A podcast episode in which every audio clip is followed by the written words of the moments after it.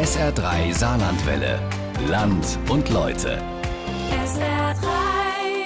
Wer im Saarland eine vernünftige Wohnung oder ein Haus sucht, also was eigenes meine ich jetzt, der hat es nicht leicht. Ich meine, klar, so knapp wie in München, Berlin, Köln oder Hamburg ist der Wohnraum hier noch nicht. Aber auch im Saarland wird es immer schwieriger, die eigenen vier Wände zu finden. Einige Saarländerinnen und Saarländer versuchen ihren Traum vom eigenen Häuschen trotzdem wahr werden zu lassen. Und zwar mit Mini-Häuschen, sogenannten Tiny Houses. Das sind so kleine Häuschen, haben Sie sicher schon mal gesehen, mit gerade mal 20 bis 40 Quadratmetern Wohnfläche. Also ganz schön eng.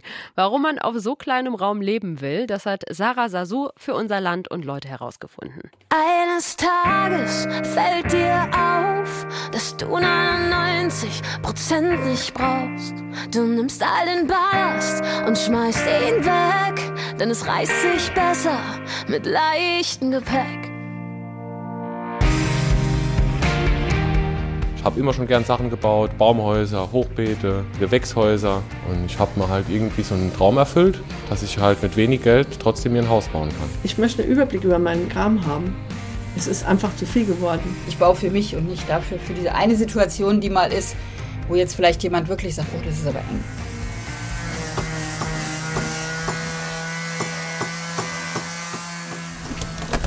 Hallo. Reinspaziert.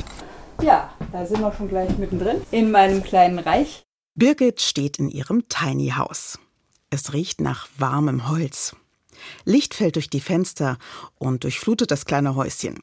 Birgit, Ende 50, groß und schlank, die langen Haare hat sie hochgesteckt, trägt Jeans und T-Shirt. Das ist ihre Arbeitskleidung.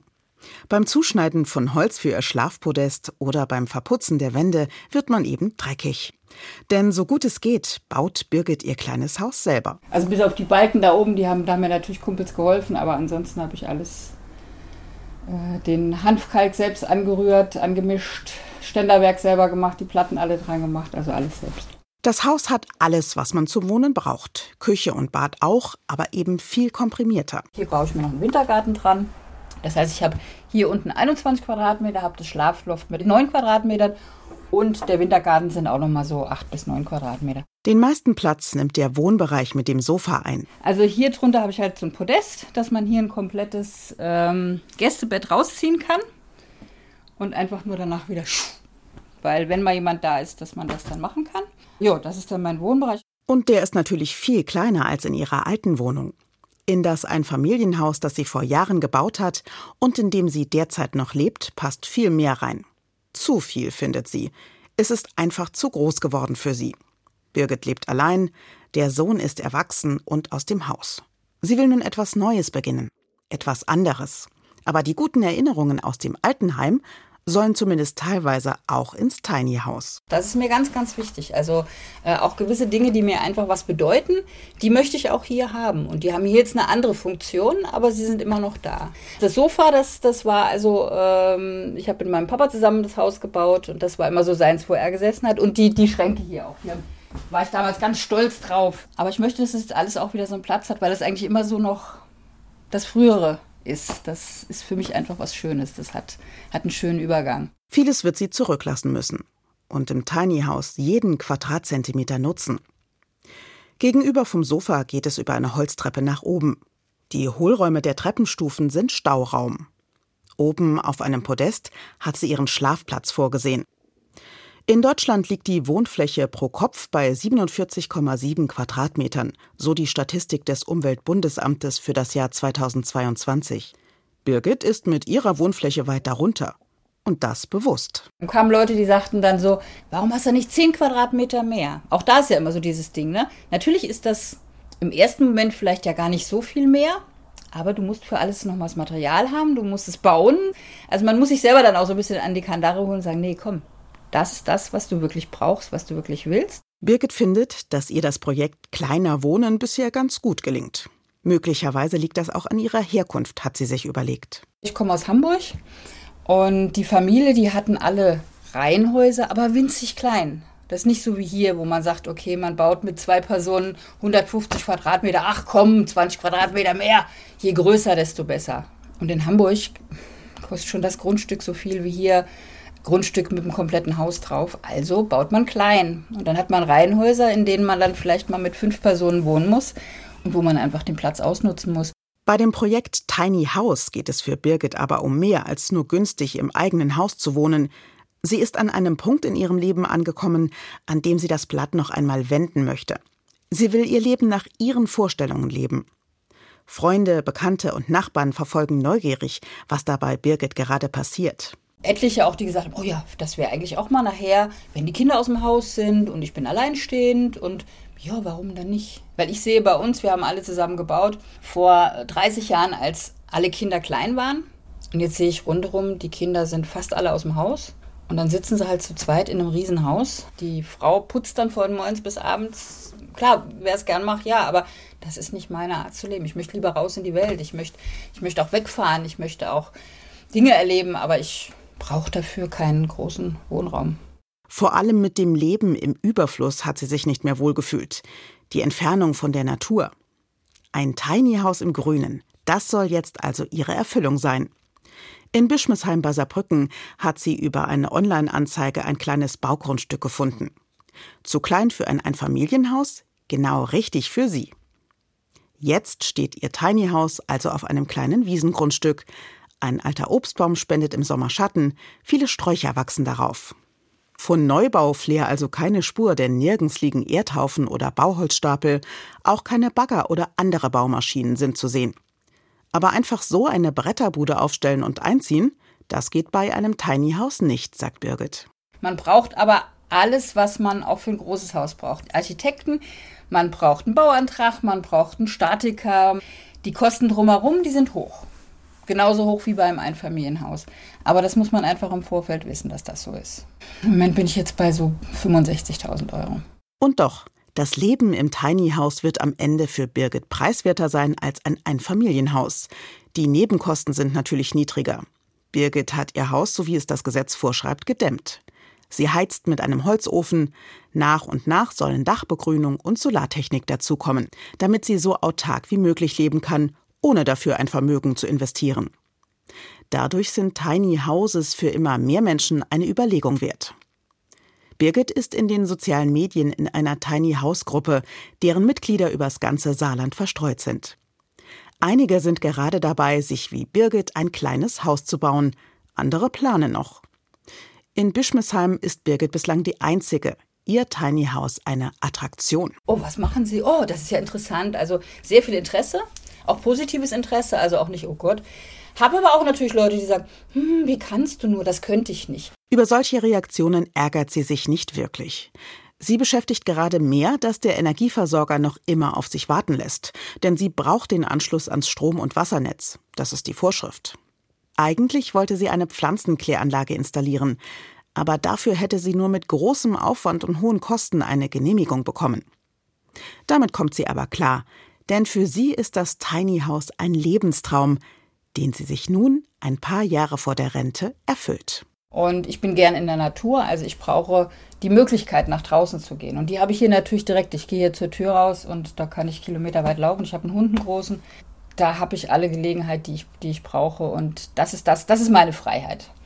Es ist mein, mein, wirklich mein Wunsch zu leben. Eines Tages fällt dir auf, dass du 99% nicht brauchst. Du nimmst all den Ballast und schmeißt ihn weg, denn es reißt sich besser mit leichtem Gepäck.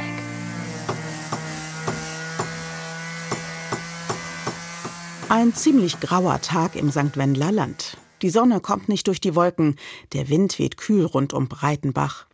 Aber in der Scheune eines Bauernhofs, in der das Tiny House von Benedikt steht, ist die Atmosphäre schon etwas heimeliger.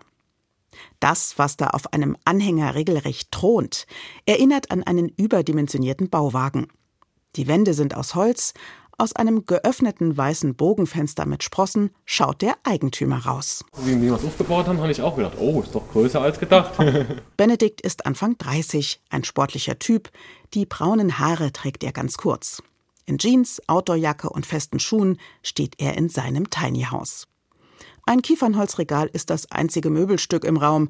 Darauf hat er eine Elektrosäge abgestellt. Eines seiner Hauptwerkzeuge, seit er mit dem Bau des Tiny Houses begonnen hat. Also ich hatte Glück, ich habe ja vor drei Jahren angefangen mit dem Bau und habe alle Wände vorgebaut und die Bodenplatte und den Hänger schon gekauft und mir auch Holz gekauft für äh, die weitere Konstruktion und musste halt im Nachhinein nur noch einen Bruchteil kaufen, wie die Preise so teuer waren. Benedikt ist gerade in einer Phase der Neuorientierung, erzählt er. Maschinenbau hat er studiert, ist also Ingenieur. Nach dem Abschluss fand er auch gleich einen sicheren und gut bezahlten Job. Und trotzdem hat ihn das alles nicht glücklich gemacht. Mir hat mein Leben schwer im Magen gelegen. Auch das Studium hat mir keine Freude bereitet. Eigentlich, ich habe es halt gemacht aus Pflichtbewusstsein, äh, auch den Eltern gegenüber. Und es war aber gut, dass ich es gemacht habe. Also ich bin wirklich froh, dass ich es auch fertig gemacht habe. Habe alles können planen, habe mich ausgekannt mit Maschinen und, und mit Statik und, und solchen Dingen. Also das Studium war auf jeden Fall für die Sachen sehr hilfreich, aber es hat mich innerlich nicht so erfüllt. Als es ihm gesundheitlich immer schlechter ging, zog er die Notbremse und stieg aus seinem alten Leben aus. Seine Familie, einige Freunde und sein Chef konnten gar nicht verstehen, wieso er in ihren Augen alles aufgab. Ich denke, das geht ja vielen Menschen so. Wenn, es ihnen nicht gut geht, dann passiert irgendein Leid in ihrem Leben und daran wachen ja auch viele auf. Und ich bin damals wirklich an dem Leid aufgewacht so ein bisschen und habe halt gesagt, ich, ich mache jetzt alles, dass es mir besser geht und dann hatte ich auch den Mut, für auf einmal alles zu machen. Bin einfach in die Schweiz, habe dort ein Studium gemacht, wo ich vorher gar keine Ahnung hatte, habe Eurythmie gemacht, habe getanzt, wie, wie in der Waldorfschule, wo ich kein guter Tänzer bin, habe mit sieben Frauen in der WG gewohnt und ja, es war, es war aber eine tolle Zeit. Nach dem geisteswissenschaftlichen Studium in der Schweiz kam er zurück ins Saarland und fing in einer Saarbrücker Klinik eine Ausbildung zum Physiotherapeuten an. Zunächst unbezahlt. Doch dann änderte sein Arbeitgeber die Vergütungsrichtlinien und zahlte ihm Ausbildungsgeld für anderthalb Jahre nach. Und dadurch bekam ich 12.000 Euro und von diesem Geld habe ich das Tiny House gebaut. Immer wieder diese Lichtblicke auf seinem Weg, von dem er bis heute nicht wirklich weiß, wo er hinführen wird. Meine Philosophie ist irgendwie so ein bisschen, hinter dem Schatten wartet das Geschenk. Und man muss halt durch den Schatten durch, um ans Geschenk zu kommen. Und nur Friede, Freude, Eierkuchen, das geht halt einfach nicht. Die Physiotherapeutenausbildung war wieder so ein Schatten. Die nachgezahlte Vergütung, das Geschenk. Denn die Ausbildung hat er nicht zu Ende gemacht, weil er gemerkt hatte, dass der Beruf doch nicht zu ihm passt. Er will lieber handwerklich arbeiten. Schon im Studium hat er die Ausbildung gemacht, die er für eine Metallbaufirma braucht, und die hat er nun gegründet. Und er kann sich gut vorstellen, Tiny Houses auch für andere zu bauen und damit sein Geld zu verdienen. Aber jetzt ist erstmal viel wichtiger, auszuprobieren, ob das Leben im Tiny House zu ihm passt. Das wird für mich auf jeden Fall auch noch herausfordernd, weil ich habe noch nicht wirklich lange in einem Tiny House gewohnt. Ich habe mir auch einen Wohnwagen gebaut vor dem Tiny House. Da habe ich im Sommer mal vier Wochen drin gewohnt. Der ist viel, viel kleiner, der hat vielleicht fünf Quadratmeter. Im Sommer geht das natürlich, ne, wenn es halt warm ist. Aber im Winter, wenn es kalt ist, also die Herausforderung wird, glaube ich, noch auf mich zukommen. Aber ich denke auch, dass ich daran wachsen werde. Und ich gucke einfach, was es mit mir macht, das Leben hier im Tiny House. Bis er endlich einziehen kann, ist innen noch ein bisschen was zu tun. Nicht nur im Haus, auch bei ihm selbst. Während Benedikt alleine rumwerkelt, spürt er, was genau die womöglich größte Herausforderung für ihn sein wird. Was mich hier am meisten an dem Ganzen belastet, ist, dass ich so ein Einzelkämpfer bin. Ich fühle mich halt einsam mit dem, was ich mache. Viele, die finden die Idee zwar cool, aber die können sich das oft nicht vorstellen, in so einem Tiny House zu wohnen. Wenn seins bezugsfertig ist, kann er es erstmal von der Scheune auf eine Wiese des Bauernhofs rollen und dort zur Probe wohnen. Den Hauptwohnsitz könnte er von Gesetzes wegen ohnehin nicht dort haben. Der bleibt erstmal im Haus der Eltern. Bis er den idealen Standort für sein kleines Haus gefunden hat. Also ich würde am liebsten wirklich in, in so einer Gemeinschaft leben. Eigentlich wie, ich sag mal, das hört sich ein bisschen blöd an, wie die Indianer oder die indogenen Völker die, die leben ja auch in Gemeinschaften. Jeder hat sein kleines Tippi und in der Mitte ist ein Dorfplatz, wo man sich trifft, wo man sich hilft, wo man miteinander redet, Zeit verbringt. Also das, das wäre schon mein Traum. Und das sind ja oft auch Gleichgesinnte, auch von der Philosophie her. Minimalismus, mehr spirituell wie materialistisch. Ich denke, deswegen würde ich mich dort, glaube ich, sehr wohlfühlen. Benedikt ist ein fast schüchterner Typ. Er denkt viel nach.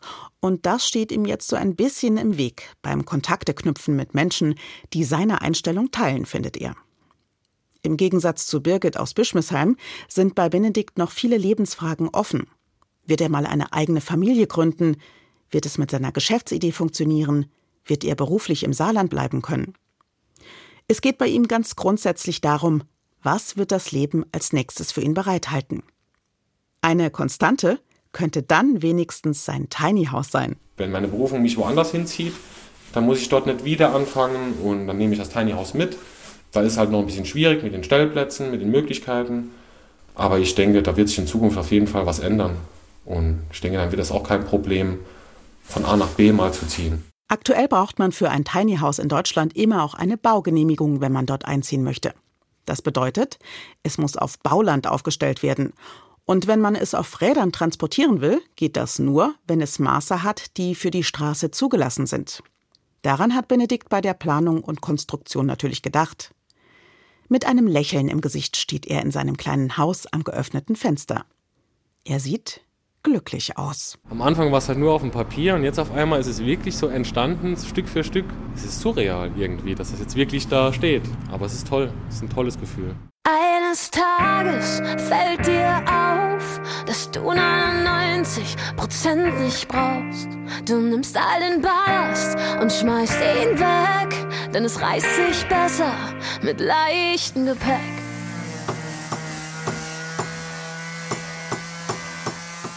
Birgit und Benedikt haben das geschafft, wovon Astrid noch träumt. Auch sie will gerne ein eigenes Tiny House, so ähnlich wie der Bauwagen aus der Kindersendung Löwenzahn. Und ich hatte immer, wie man es vielleicht kennt, Peter Lustig geguckt mit meinem Sohn. Und ich habe immer gedacht, oh, so müsste man leben können. Aber ich konnte mir nie vorstellen, irgendwie so wenig zu haben.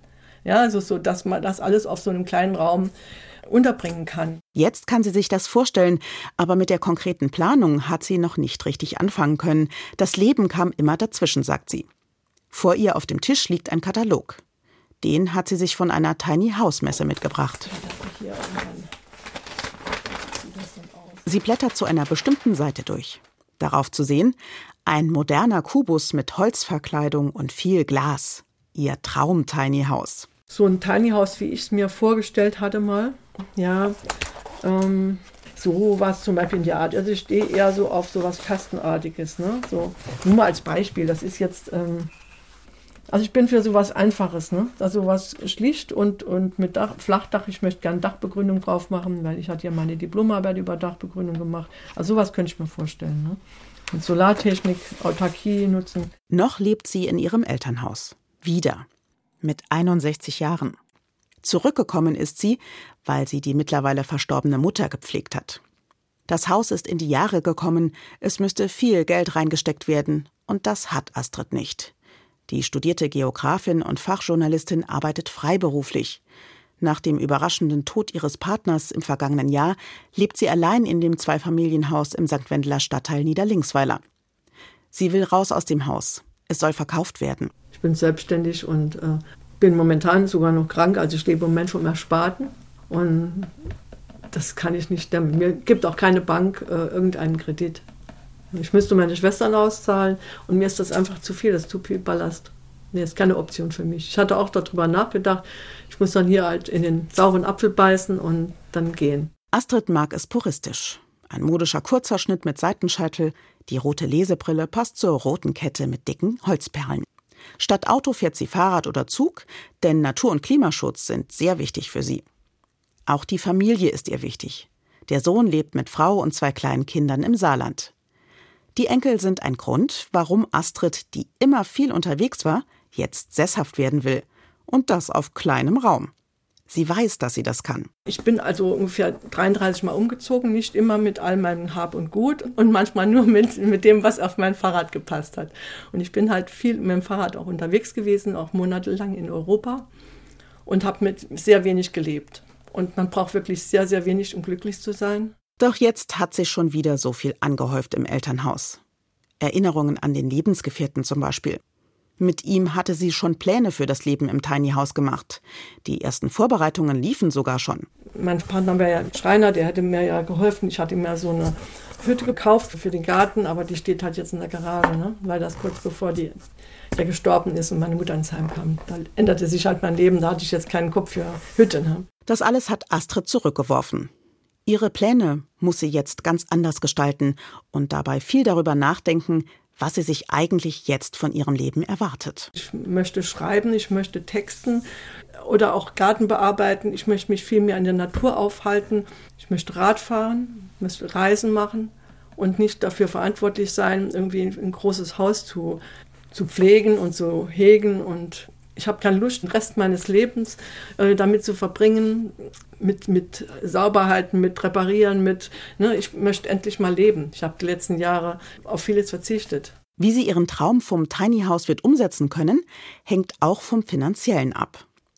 Weil sie sich nicht zutraut, ihr Tiny House so wie Birgit und Benedikt komplett alleine zu bauen, wird die Sache für sie teurer. So ein Haus an sich, so ein Bausatz in der Größe, wie ich mir das mal vorgestellt hatte, das waren ungefähr 30.000. Da waren natürlich noch die sanitären Einrichtungen und die Abwasser und, und, das, und das Ganze ist noch nicht dabei. Ne?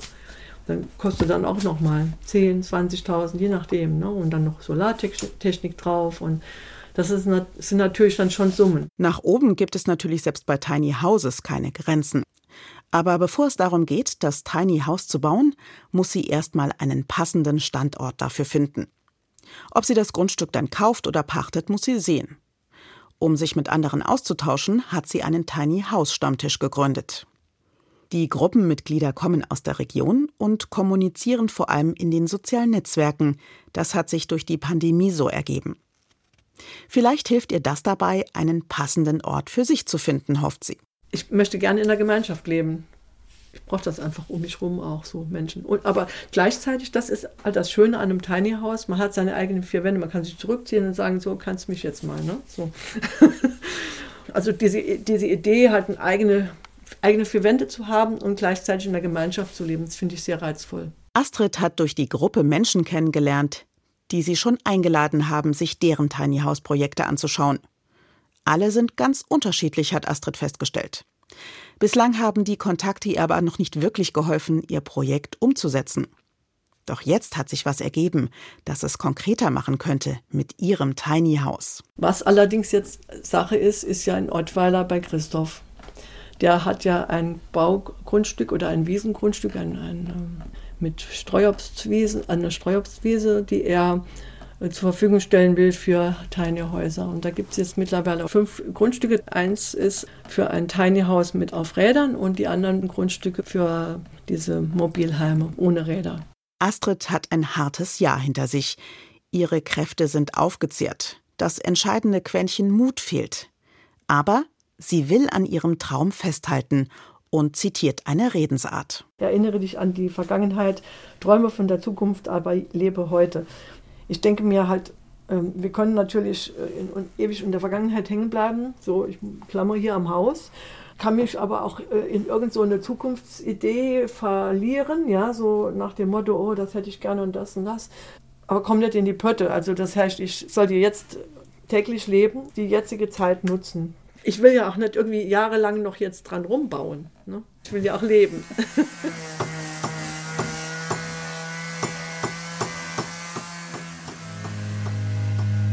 Denn eines Tages fällt dir auf, es ist wenig, was du wirklich brauchst. Also nimmst du den Ballast und schmeißt ihn weg, denn es lebt sich besser, so viel besser, mit leichtem Gepäck. Leben im Überfluss. Für manchen wird diese Fülle zur Überforderung. Das Leben soll wieder überschaubar werden mit Hilfe einer überschaubaren Wohnung, die einen dazu zwingt, auszusortieren. Gegenstände, aber auch Gedanken. Und sich wieder selbst zu spüren, beim Bauen des Eigenheims zum Beispiel. Näher dran zu sein an der Natur. Entweder allein oder in einer Gemeinschaft, in der alle ähnlich denken. Aber um das Leben im Tiny House anzugehen, braucht es Mut und Kraft. Allein um die bürokratischen Hürden zu meistern. Doch die Städte und Gemeinden reagieren schon auf den Wohntrend. Die Unterstützung der Pioniere wird immer größer. Anders wohnen im Tiny House wird offenbar gesellschaftsfähig.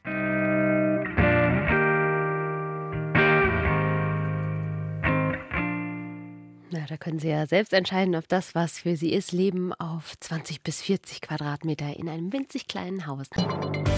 SR3 Saarlandwelle. Land und Leute. SR3. Regionale Features auf SR3. Immer sonntags um 12.30 Uhr und als Podcast auf sr3.de.